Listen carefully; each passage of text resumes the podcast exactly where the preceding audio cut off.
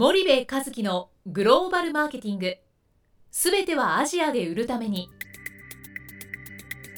ポッドキャスト森部和樹のグローバルマーケティング。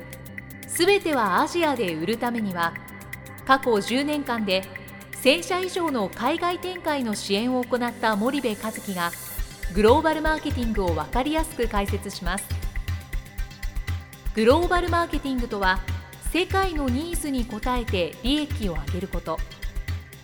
アジアで売るためにはものづくりプラスグローバルマーケティングを武器とした戦略を持たなければなりません。日本には素晴らしい企業が多く存在します。その企業とともにアジア市場を目指したい。再びジャパンアズナンバーワンと呼ばれる時代を作りたい森部一樹はそんな思いを持ちながらこの番組を皆様にお届けいたしますこんにちはナビゲーターの東太郎ですこんにちは森部和樹です。じゃあ森部さんあのまあ引き続きはい。まあ MT のはい。件で少し話をしていきたいんですけど、はい。まあそもそも、うんまあ小売と言ってもまあモダントレードと言ってもはい。いろんな小売があるじゃないですか、はで参入するときに当然どのディストリビューターと組んで参入していくかっていうのは一つ重要ですよね、っていうのはいつものはい。はい。議論だと思うんですけど、はい。はい。それがあった上での話だと思うんですけど、はい。まあ、どの氷からやっていくのがいいのか、うんもしくはもう全てやった方がいいのか、うんとかいろいろ多分議論があると思うんですけど、はいすごい重要です。森部さんはその辺どう考えられますかね？とまず MT を、はい。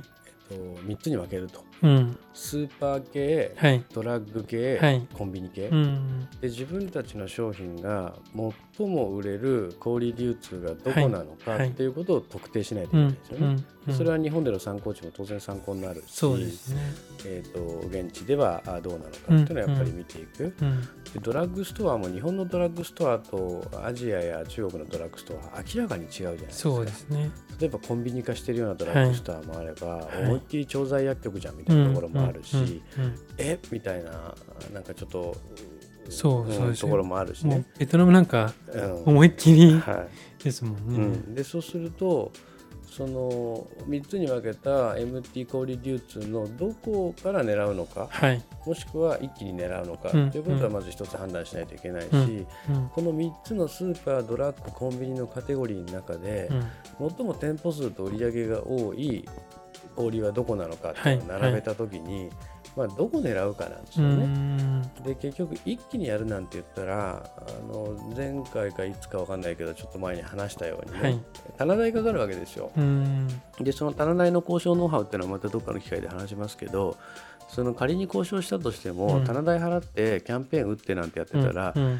いくらあお金があっても足りないと。うん。で日本の消費財メーカーは日本で氷に並べりゃ売れるからアジアでも氷に並べりゃ売れると思ってるんだけど、うん基本的には認知ゼロと思って始めるわけだから、はい。い、かに並べた氷で店頭プロモーションやるかってことは最初すごい重要ですと、うん。そう考えるとそこの経費も考えないといけないわけですよそうですね。そうするといきなり1000店舗からやったって売れなかったら全部返品でとんでもない目にあってリスティングフィーも全部返ってこない、うん。散々リスティングフィー払ったのに4ヶ月で棚から撤去なんていうことにもなりかねないので、はい。はい。まあいかに、えーそのなんだろう店舗数を限定して始めるかということが重要で、じゃあ A 社 B 社 C 社ってドラッグストアがあったらどこ狙うみたいなはい。自分たちの商品が一番あったドラッグストアはどこなのみたいな例えばなんか若い人が来てるキうんャピキャピ系ドラッグストア、うん。うん。おじいちゃんばっかり来てるドラッグストア、うんなんか今風のなんか日本的なグローバル的なドラッグストア、はいはい。まあ、いろんな種類があって、はい。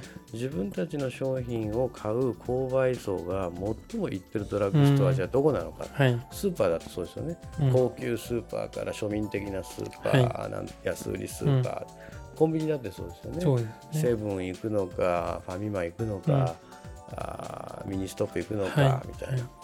でそれを選んでやっぱり12もしくは3社ぐらいうん。の小売りからまずスタートをするうん。っていうのが多分すごく重要で、はい。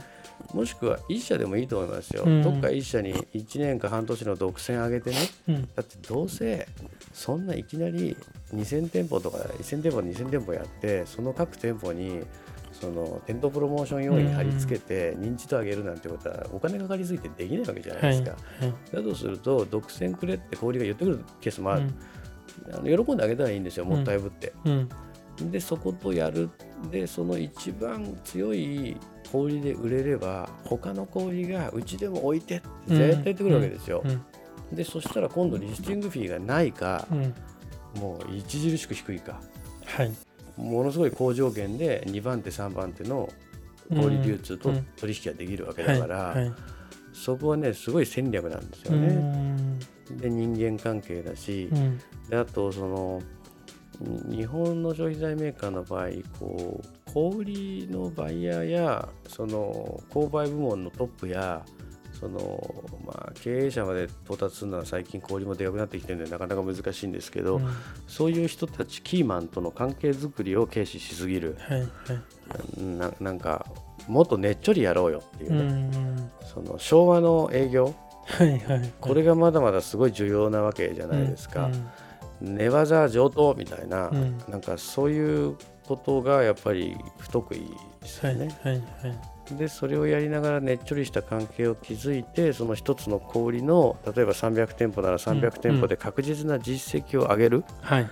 でそうするとその一つの小売りの300店舗が500店舗に増えてうん。1000店舗に増えて、うん。で別の小売りからもうちでも置いてくれ売ってくれやってくれって声がかかって、あるタイミングで一気に黒字のラインに突き抜けて、うん。そのままシェアが上がっていくっていうことなんで、もう店頭プロモーションを本当にどれだけ地道にやれるかはいっていうことがすごく重要で、うん。そこを知らないで棚取っちゃって売れなくて撤退なんていう例はまあ5万とあるわけですよね、はい。はい。そこの選択っていうのはすごく重要うんですよね。それはじゃあ商品によってやっぱりその選ぶべき小売りってのは違ってくるとはい。いうことですかね。でそれをねディストリビューターの言われるがままにやって、失敗しちゃうみたいな、で金だけせびられてうん。終わりましたみたいな会社って結構あるわけじゃないですか、はいメーカー自身がそのナレッジをしっかり蓄えて、うん。それに対するストラテジーを持たないとはい。言われっぱなしになりますようね、ん。うん。コンサル使うにしたってコンサルの言われっぱなしになって自分のインプットないから、コンサルが言ったらそれがそうなんだと思って、うん。もう従うしかないみたいな、はいはい。けどあのコンサルは責任ないですからね。言いたいこと言うわけであの理論ばっか並べるわけじゃないですか、うんうんそうするとあのなかなか厳しい結果になるっていうことも、うん。まあ当然あるので、うん。そこはやっぱ注意しないといけないですよね。はいはい。わかりました。じゃあ今日は森部さん時間が来ましたのでここまでにしたいと思います。はい、森部さんありがとうございました。はい、ありがとうございました。本日のポッドキャストはいかがでしたか？番組では森部一樹への質問をお待ちしております。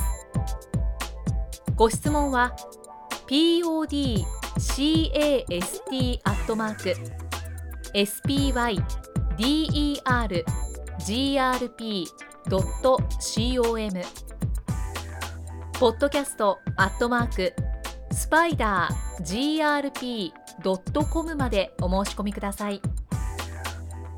たくさんのご質問をお待ちしております。それではまた次回お目にかかりましょう。